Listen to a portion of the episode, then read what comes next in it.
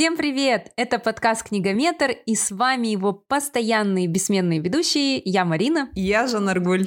Это подкаст о книгах и читателях в современном мире. Вы, наверное, удивляетесь, почему у нас такие веселые голоса, а все потому, что подкасту «Книгометр» исполнился год. Ура! Фанфары!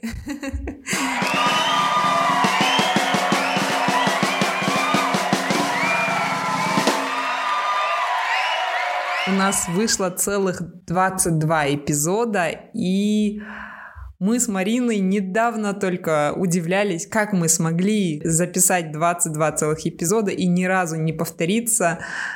Мы переслушивали всех их и удивлялись, какие они все-таки отличные, наши эпизоды. На самом деле, один год — это очень знаменательная дата, для всех, мне кажется, и для проектов, и для людей. Но для подкастеров это еще более знаменательная дата, потому что те кто когда-либо пробовал запустить подкаст, знают, что в какой-то момент хочется бросить.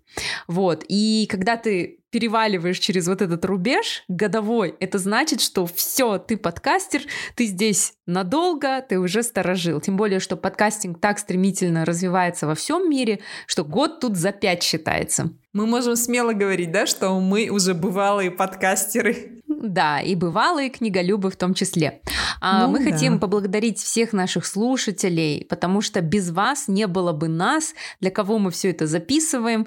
А, теперь, спустя год, мы уверены, что у нас есть армия слушателей, потому что в первое время было ощущение, что мы записываемся куда-то в пустоту для себя. А, вот, забегая вперед, я переслушивала наши старые эпизоды, и мы там нервно смеемся, что Жан Аргуль, мы записываемся для пятерых человек.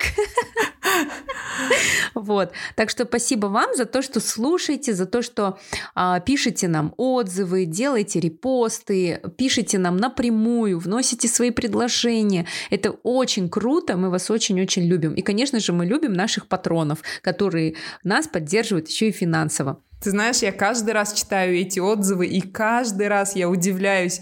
Нас действительно слушают, нас любят.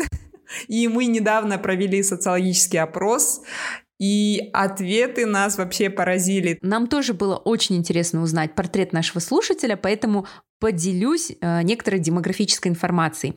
А, большинство наших слушателей, 35,7%, в возрасте от 31 до 35 лет. Вторая по величине группа – это 25-30, 34%. И третья группа – это либо 18-24, и такого же размера группа 36-40. То есть, получается, нас слушают все от 18 до 40 лет. Почти равномерно. Это очень круто. А что еще? Конечно же, нас слушает больше женщин. Это превалирующее количество.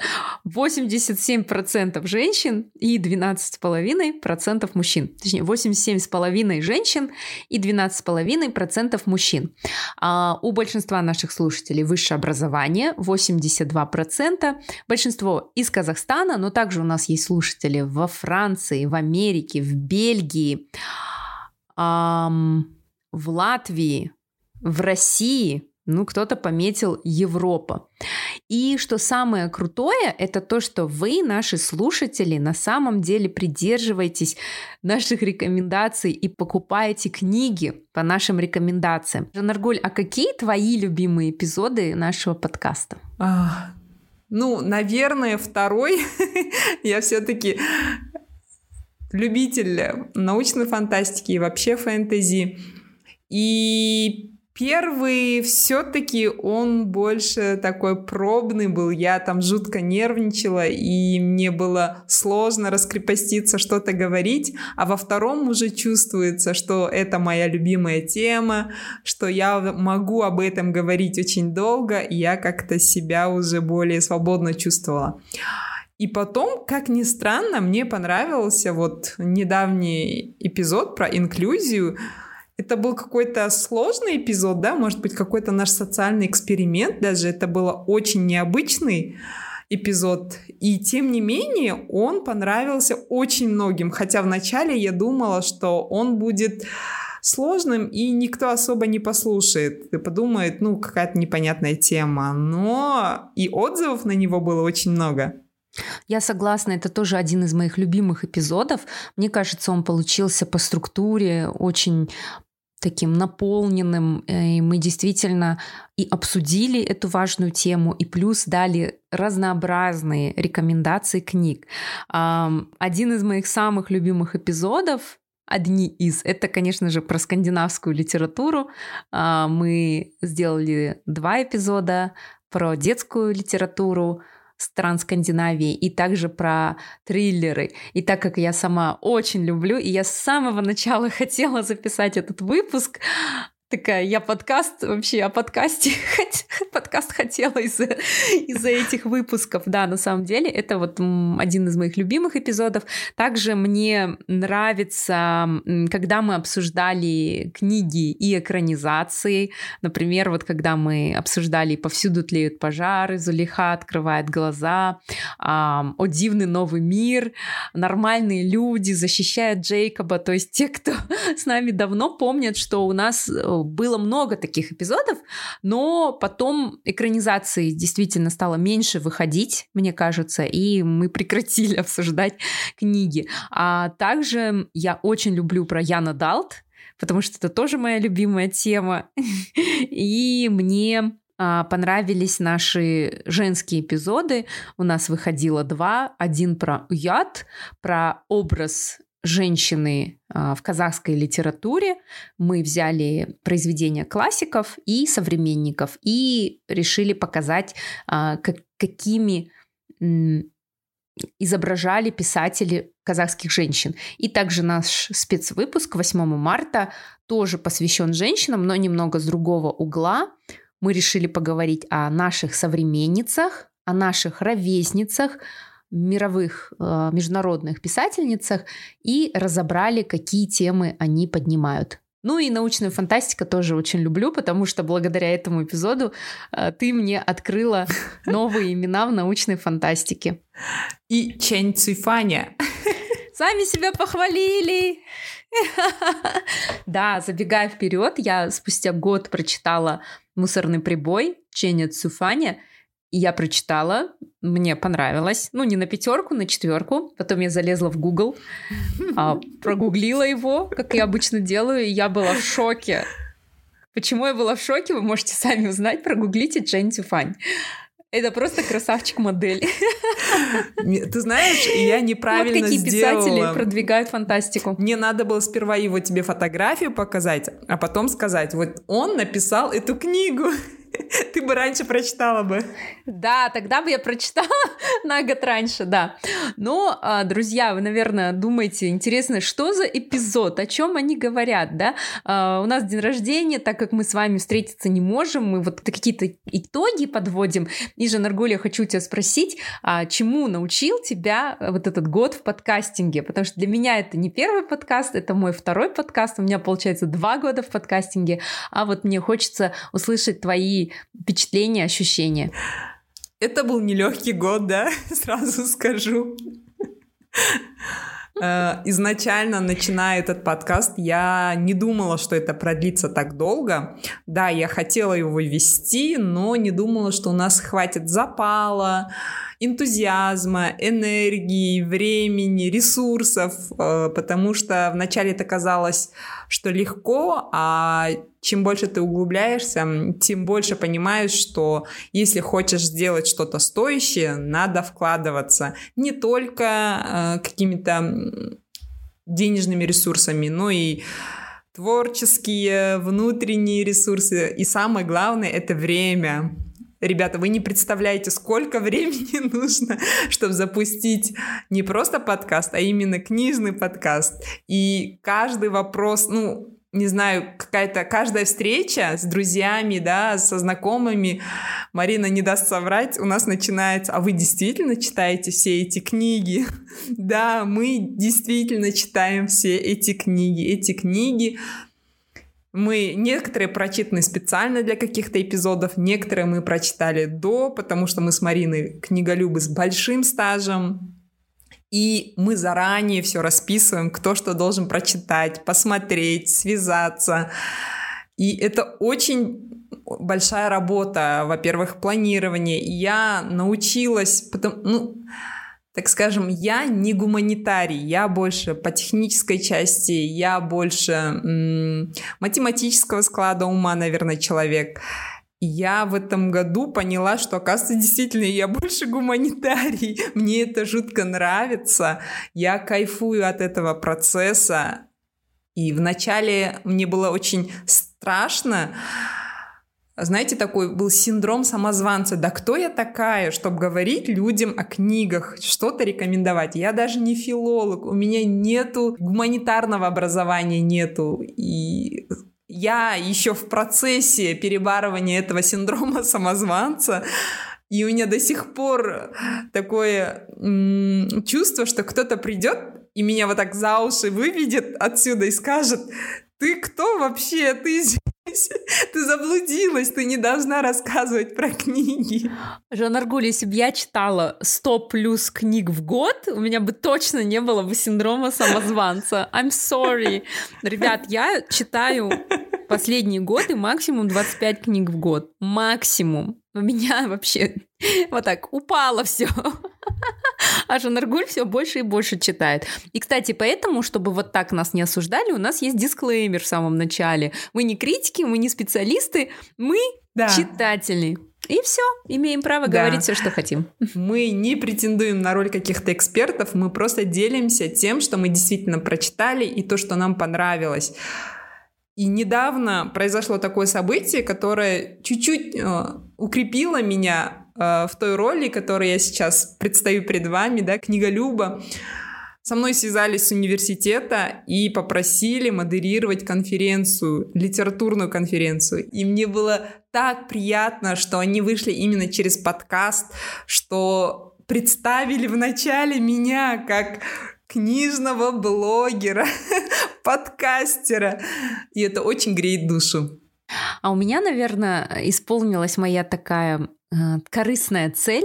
То есть, когда я создавала iBookU, это тоже была корыстная цель, просто начать больше читать самой и внезапно увлекла очень многое количество людей. И тут то же самое, получается, я не стала больше читать, но я стала читать разнообразные жанры, книги, потому что а, когда мы записываем эпизоды, мы друг другу все не рассказываем с Жаннаргуль. То есть, да, примерно мы говорим о каких книгах, каждая будет говорить, но когда вот мы записываем, ребят, слушатели, для меня вот все, что читала Жаннаргуль, это тоже чаще всего новая информация, я для себя делаю заметки, и вот так вот спустя год я читаю эти книги. Вот. А также для меня, наверное, вот за этот год стало открытием это вообще явление книжного подкастинга. Потому что, когда мы начинали, мы знали только два подкаста. Это подкаст «Медузы. Книжный базар» и партнерский материал. Но и казалось, что ну, никому это не интересно. В здравом уме никто не будет вести книжный подкаст, потому что это не прибыльно и вообще как-то нерд, нерди, да, так заумно. Но оказалось, что книжных подкастов много и появляется с каждым разом больше. Мы даже видели подкасты, которые вдохновлены нами. Да? Да. Которые в чем-то копируют нас, и это, это нам приятно. Вот, очень нам приятно. А, и в сегодняшнем эпизоде мы хотим вам порекомендовать вот а, своих коллег. Наверное, введем это в традицию и будем тоже вот обмениваться да. таким взаимопиаром а, с другими книжными подкастами. Поэтому, если вы классный книжный подкаст, то пишите нам. Книголюбы должны держаться вместе. Это литературный подкаст «Стивен книг», не путайте со Стивеном Кингом, как я делала в начале. Потом разула глаза и прочитала еще раз и Стивен книг. Это подкаст, где три девушки обсуждают разные книги и дискутируют о том, что хотел сказать автор и что они поняли, как читатели. Я сразу скажу, я не успела прослушать все, потому что подкаст Стивен Книг, очень продуктивный подкаст. У них, если не ошибаюсь, уже вышло около 50, может даже больше эпизодов. А, но у меня есть уже любимчики. Мне очень понравились мини-эпизоды а, одной из авторок, Натальи. И Вы сразу поймете почему, потому что она в них рассказывает про научную фантастику. Она рассказывает и об экранизациях, и о книгах. Они буквально минут 15-20 занимают, но очень такие насыщенные, интересные.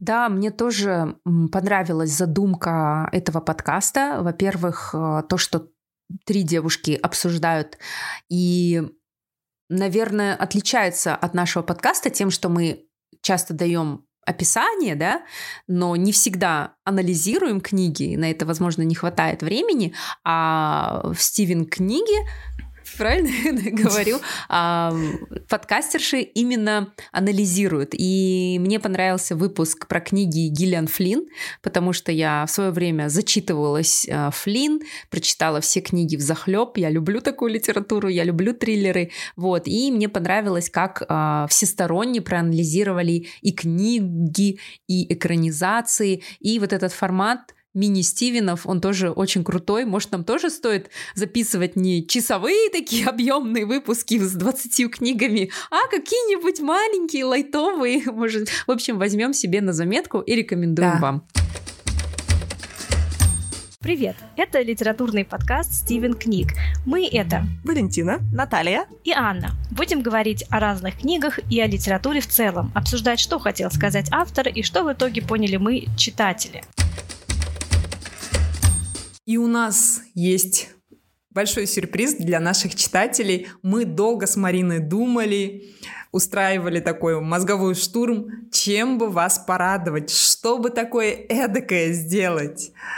И в итоге мы сами решили послушать все предыдущие эпизоды, сделать какие-то выводы и плюс сделать друг другу подарок. Мы с Мариной решили отобрать те рекомендации друг друга, которые нам очень понравились. Я отобрала у Марины 5 рекомендаций, 5 каких-то комментариев из предыдущих эпизодов, и Марина точно так же сделала о моих рекомендациях, но мы друг другу не говорили, какие именно эпизоды мы выбирали. И этот выпуск в итоге, когда соберет наш звукорежиссер ДОС, для нас будет тоже каким-то сюрпризом, да, Марина? Да, потому что мы сами не знаем, а, какие отрывки, я не знаю, какие мои отрывки из эпизодов выбрала Жанаргуль. А Жанаргуль не знает, но, скорее всего, догадывается, а, какие отрывки выбрала я. Поэтому, когда мы будем а, заливать этот выпуск, то мы так же, как и вы, все это услышим впервые.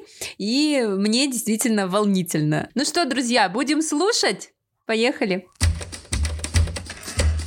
Почему вам следует прочитать эту книгу? Ну, во-первых, это мемуары писателя. А он рассказывает здесь не только про бег, несмотря на такое название, он рассказывает вообще о том, как он занялся писательством.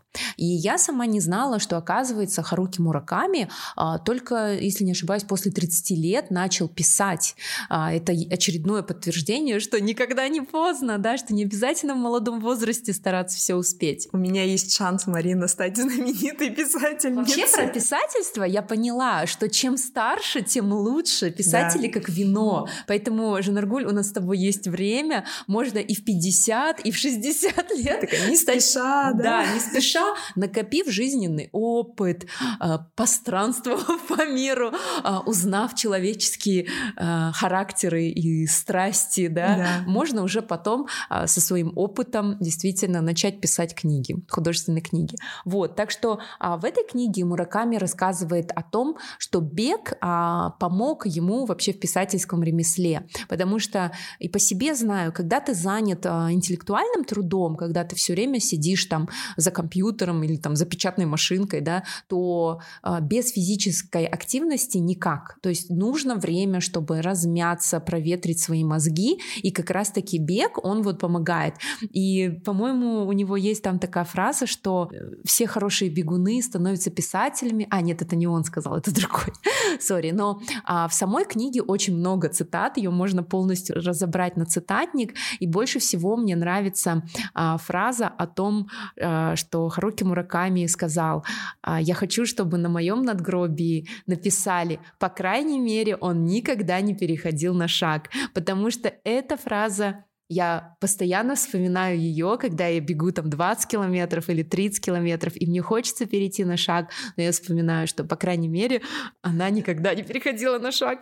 Я тоже запомнила, кстати, эту фразу. Это прям классная эпитафия будет.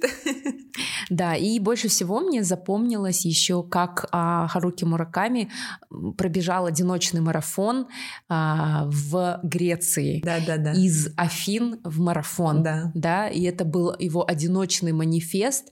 И он настолько классно передает все чувства, как будто ты бежишь рядом с ним. И за это я люблю вот эти художественные книги а, про спорт, потому что ты как будто бы э, переносишься вот в шкуру mm-hmm. другого человека.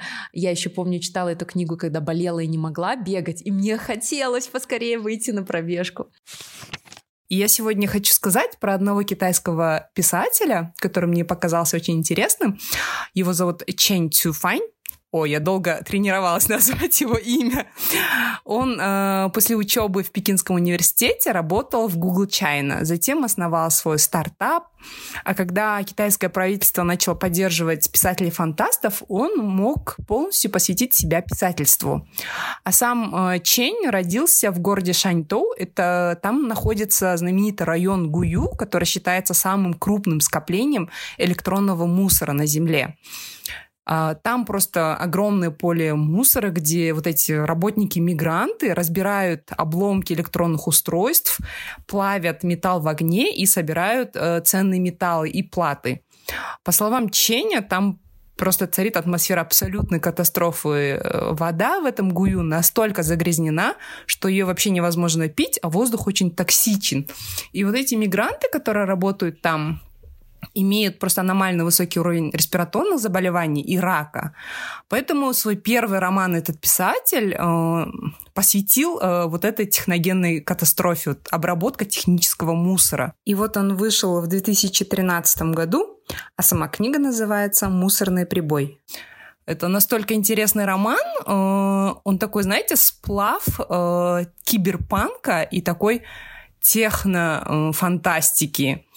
Я вот очень была удивлена, когда прочитала, что насколько отличаются китайские фантасты от американских фантастов. И как они пишут, э, с, смешивая фантастику со своим восточным колоритом. Ничего себе, я вот ни разу не слышала о том, что есть среди китайских писателей писатели-фантасты. Это для меня открытие, потому что ну, я человек, который не очень сильно интересуется научной фантастикой. Я всегда считала, что это вот такая узкоспециализированная а, литература для любителей машин, а, космоса, пришельцев, и что в основном это либо а, российские авторы, либо американцы. Ну, то есть там Айзек Азимов, братья Стругацкие, а, Дуглас Адамс. Ну, в принципе, вот, вот эти имена, хоть я их не читала, но я их все равно знаю. Я вот э, хочу рассказать такой интересный факт вообще о китайской научной фантастике. Он сейчас развивается под покровительством властей. В 2007 году э, в Китае был э, проведен одобренный, профинансированный Компартией фестиваль фантастики. Это само по себе звучит фантастически. Об этом рассказывает в своем интервью английский писатель-фантаст Нил Гейман. Он говорит, что когда он приехал на этот фестиваль, он спросил одного из партийных чиновников, что изменилось почему изменилось отношение к этому жанру. Ведь до этого в Китае научная фантастика, фэнтези относилась только к детской литературе.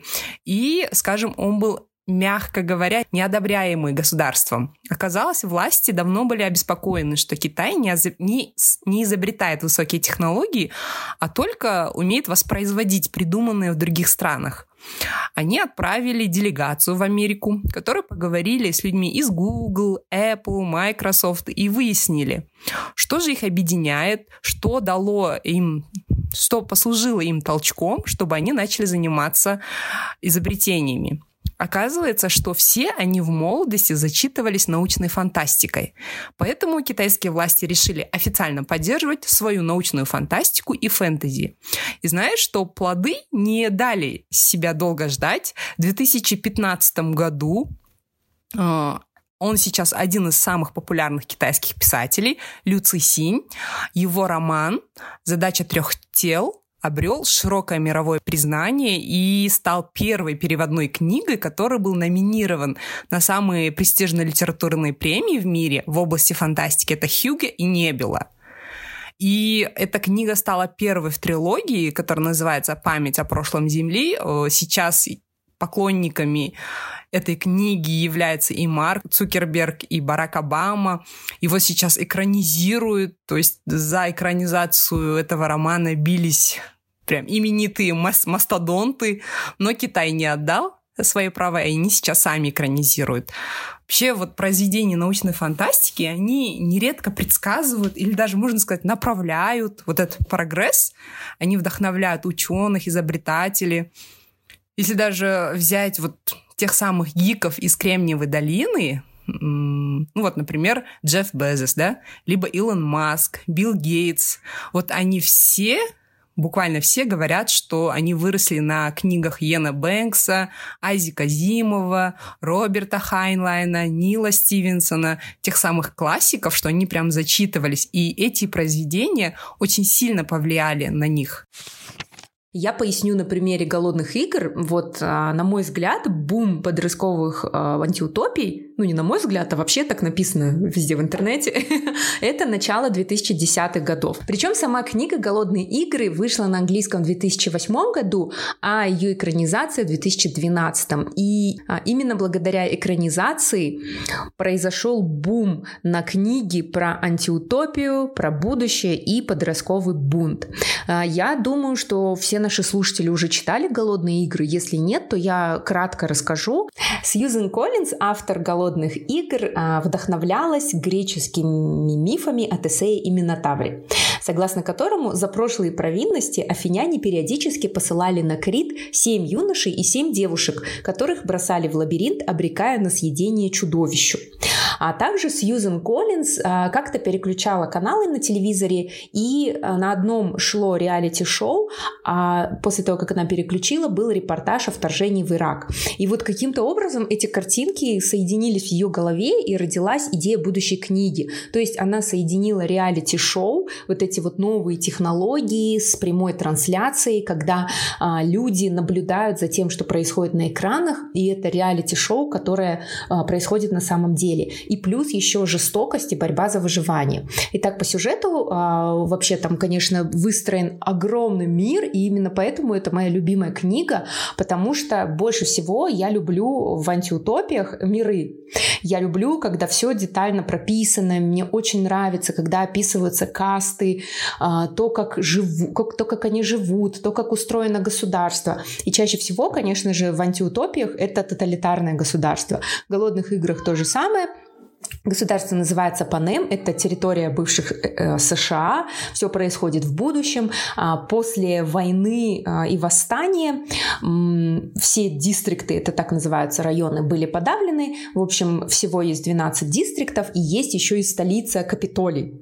Вот. И эта столица мне, конечно, очень напоминает Астану, потому что там все самое лучшее, там все деньги, да, и там все хорошо живут, и, в общем, все дистрикты работают только для того, чтобы э, этот Капитолий процветал. Вот, с каждого дистрикта выбирается по одному юноше и девушке, которые отправляются на голодные игры. И там они должны просто-напросто выжить, убить остальных и стать победителями. Звучит очень жестоко, конечно, на первый взгляд, но читать это очень увлекательно. Когда я читала эту трилогию, я просто ее проглотила залпом, и тоже я уже читала, будучи взрослой, естественно, да, я сама была Китнис главной героини. Я была Китнис Эвердин, я спала как Китнис Эвердин, я спасалась от э, врагов как Китнис Эвердин, я стреляла и бегала как она, то есть писательница пишет настолько живо, что ты ощущаешь себя в этой реальности. И экранизация нисколько не подкачала, и это тот самый случай, когда кино не уступает книге, потому что сценаристы придерживались основной линии сюжета, ну и плюс э, актеры сыграли достоверно. Ну и Дженнифер Лоуренс, э, это был, мне кажется, замечательный выбор, хотя она немного старше героини, но она очень круто сыграла.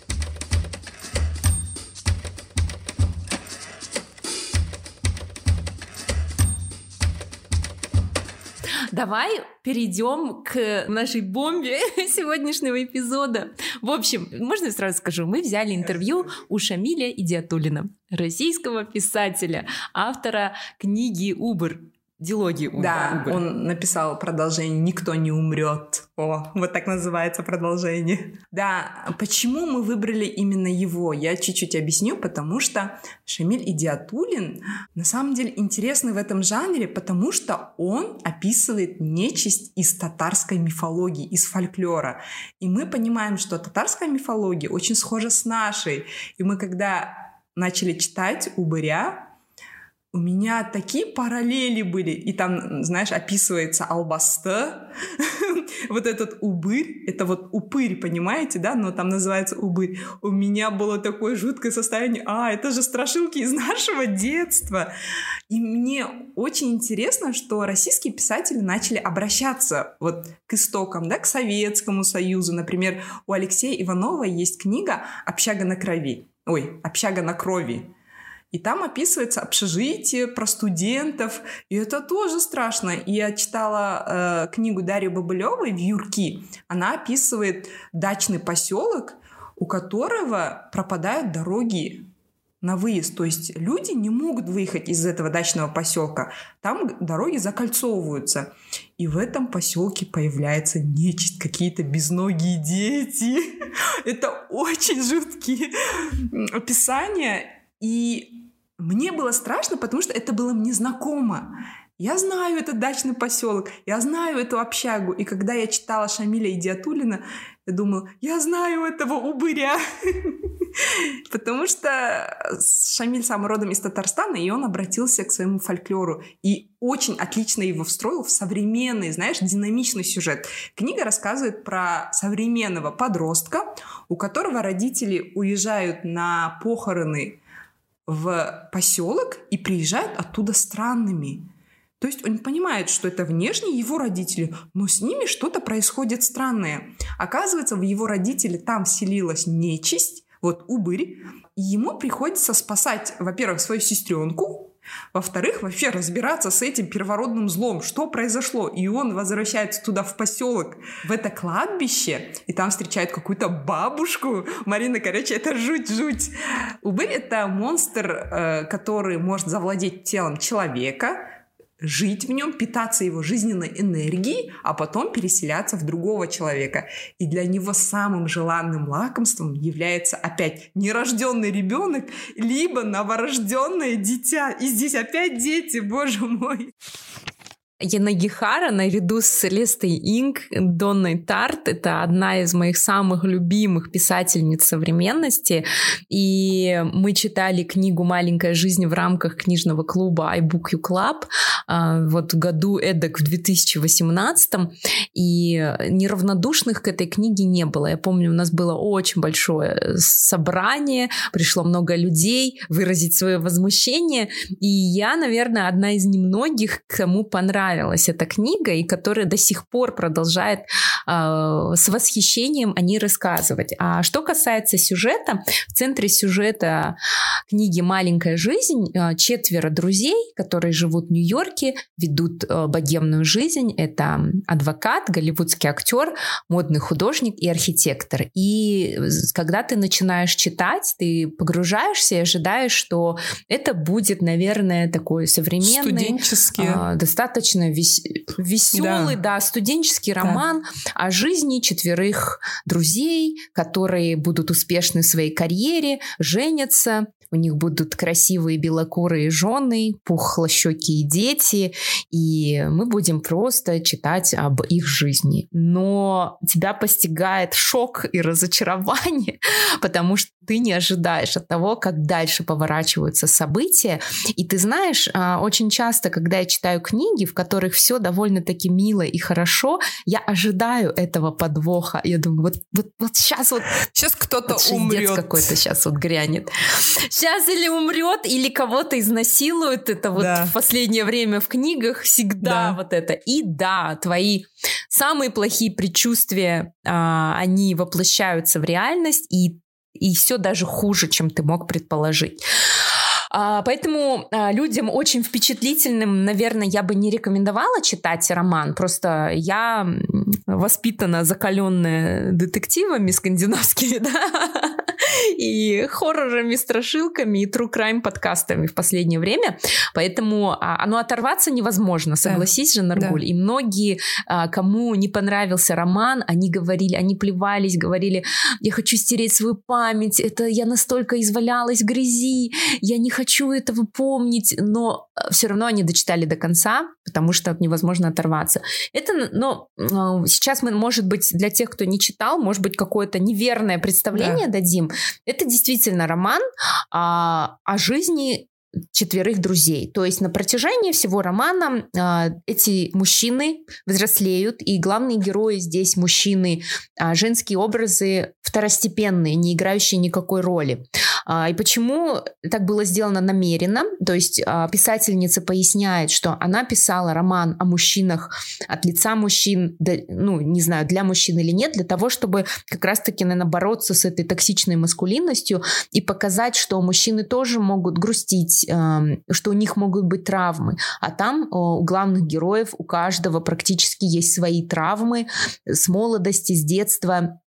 И в этом плане роман показателен, и он, наверное, учит нас тому, что вот, э, ну, токсичная маскулинность это плохо, и мужчинам нужно а, работать и с психотерапевтом, и с психологом, да, и э, выражать свои чувства и рассказывать о том, что они переживают.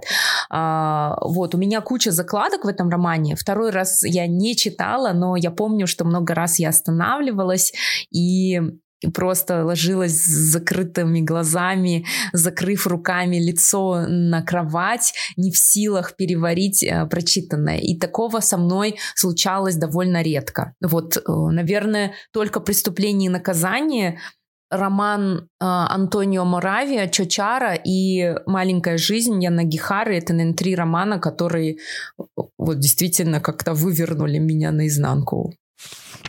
Я попытаюсь обозначить одним словом, чем отличается скандинавская современная детская литература, то это слово будет даже не толерантность, а именно терпимость. То есть приятие чужого взгляда именно на мир, на всех уровнях, даже на бытовом уровне. Я вообще считаю, что современная детская литература должна удовлетворять запросы двух категорий людей. Детей и родителей. Потому что все, что в жизни современных детей и родителей есть, э, то и должно быть в этих книгах. В нашей семье мы решили, что у нас не будет никаких запретных тем и вопросов. Поэтому книги скандинавских авторов э, стали самыми желанными на полке моего сына. Я сегодня хочу рассказать о современных детских писателях, которые достойно приняли эстафету от той же самой Астрид Лингрен или Туви Янсен. Шведская писательница Мони Нильсон она лауреат премии памяти Астрид Лингрен. Ее знают как создателя цикла книг про мальчика Цацики. Возраст Цацики примерно такой же, как у моего сына. И книги про приключения мальчика из необычной семьи нам с сыном просто залетели.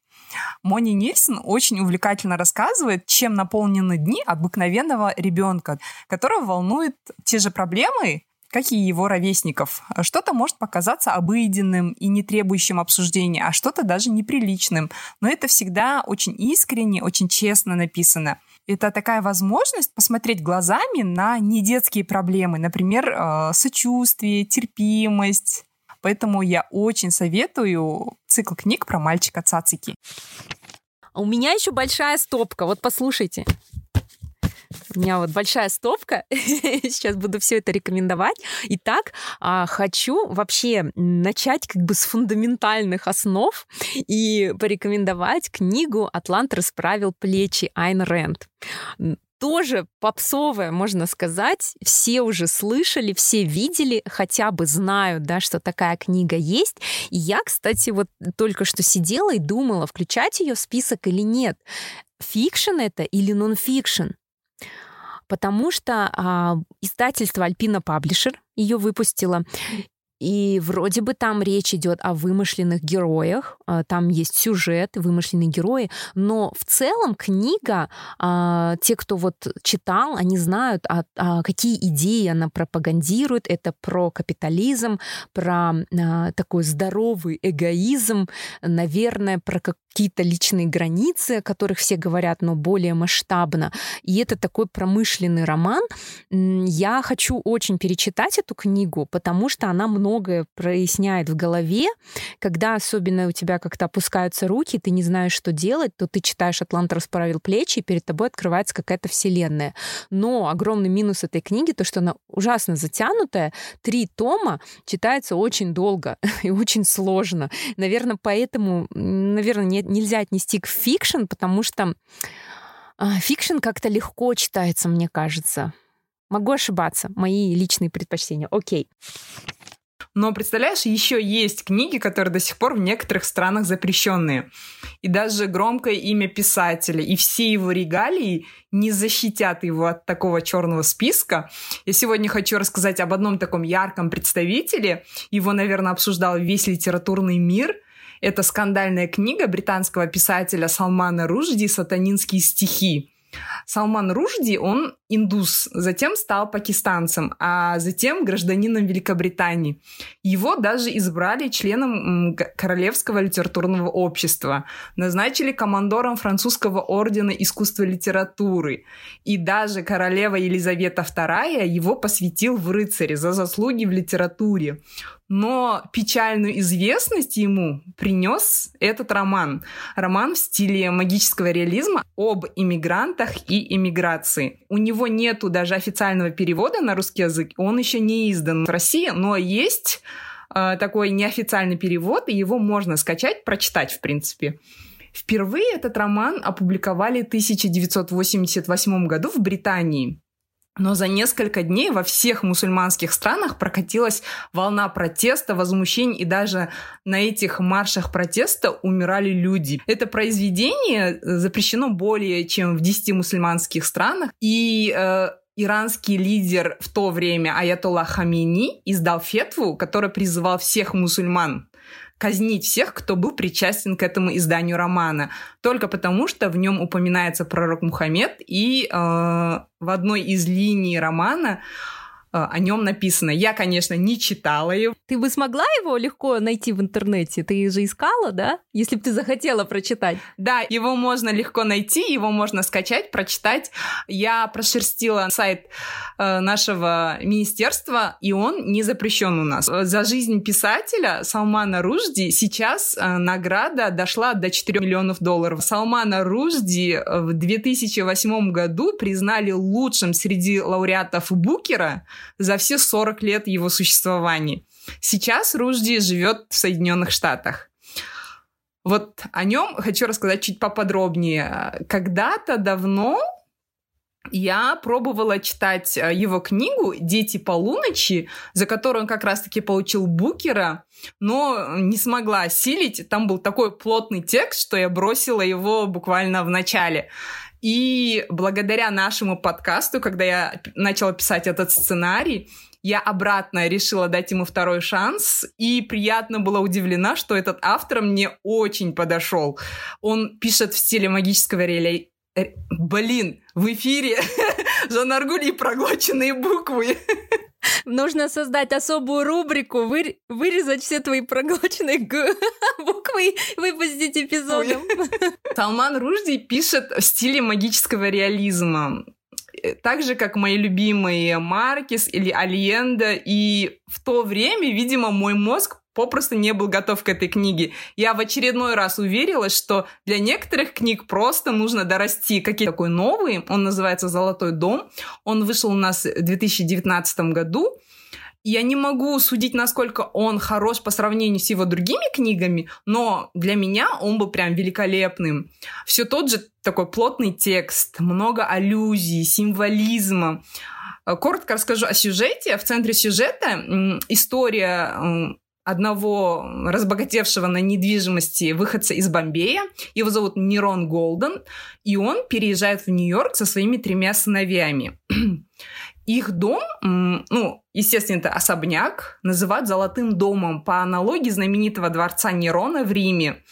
Э, вот он переезжает в период избрания Барака Обамы в президенты.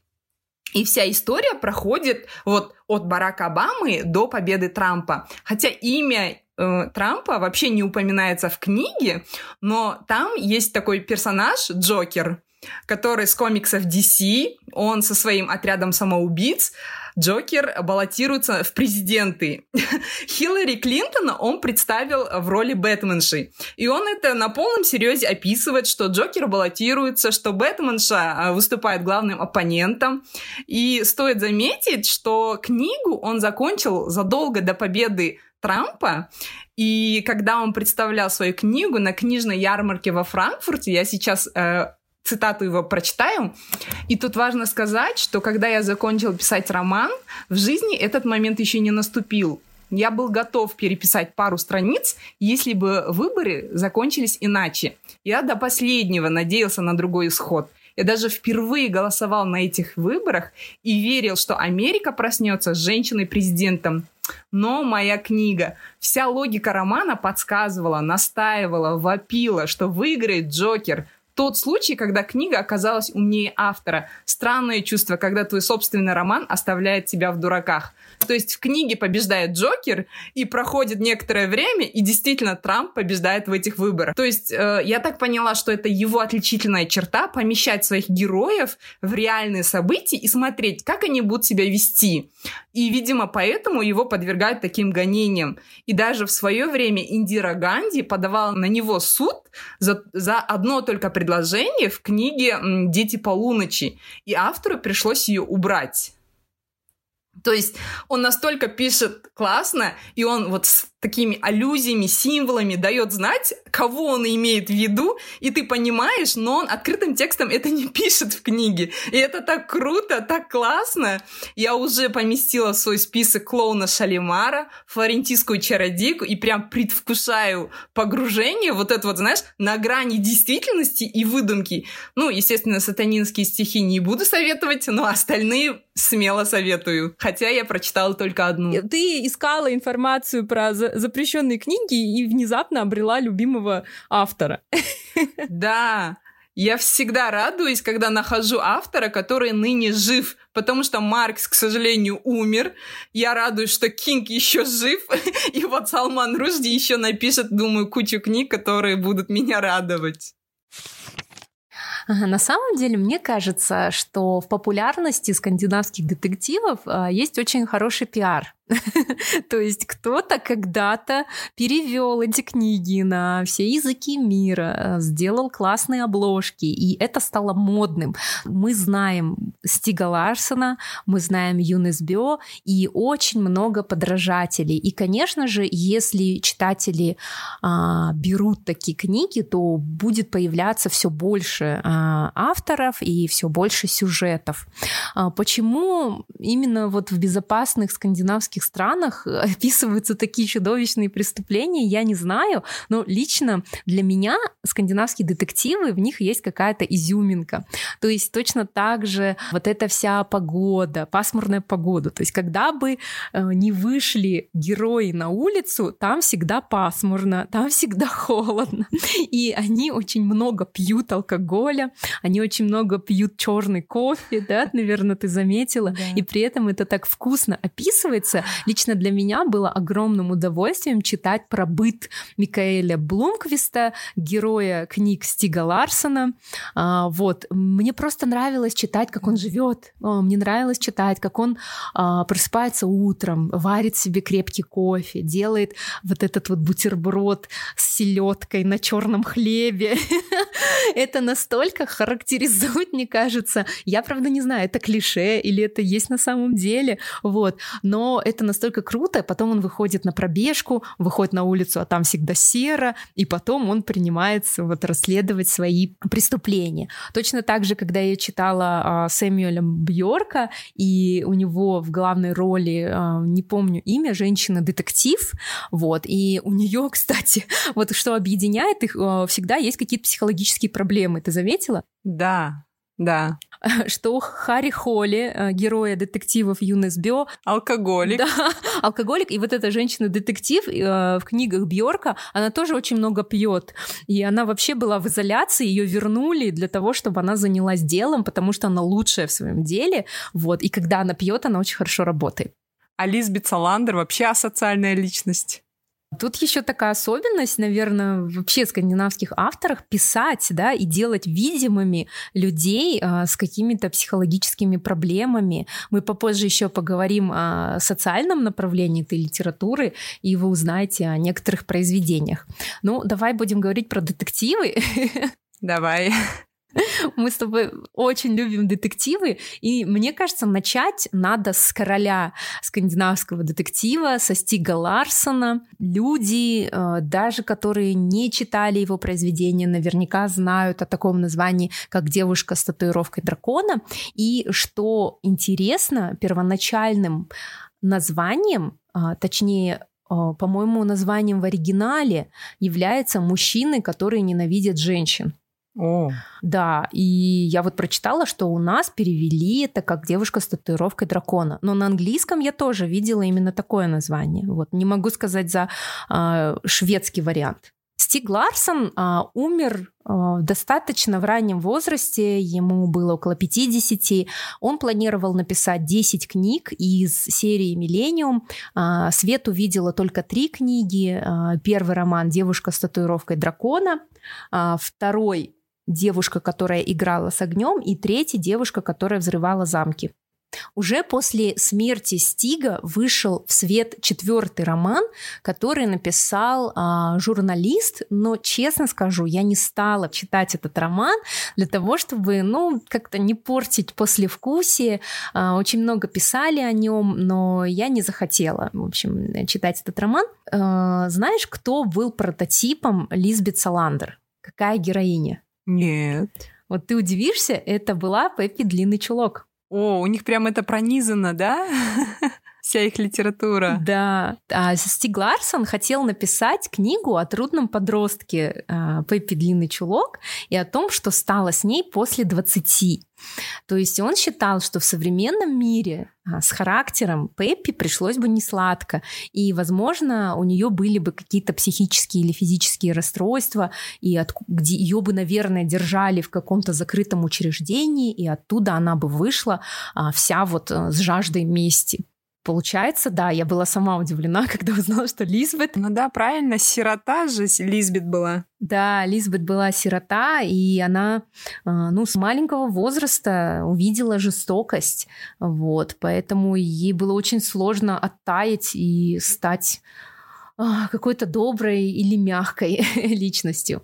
Вот. А позже, конечно же, на волне популярности Стига Ларсона стало появляться очень много авторов. Даже вот а, на русском языке стали выходить специальные а, издания а, в одинаковых, ну, в похожем оформлении.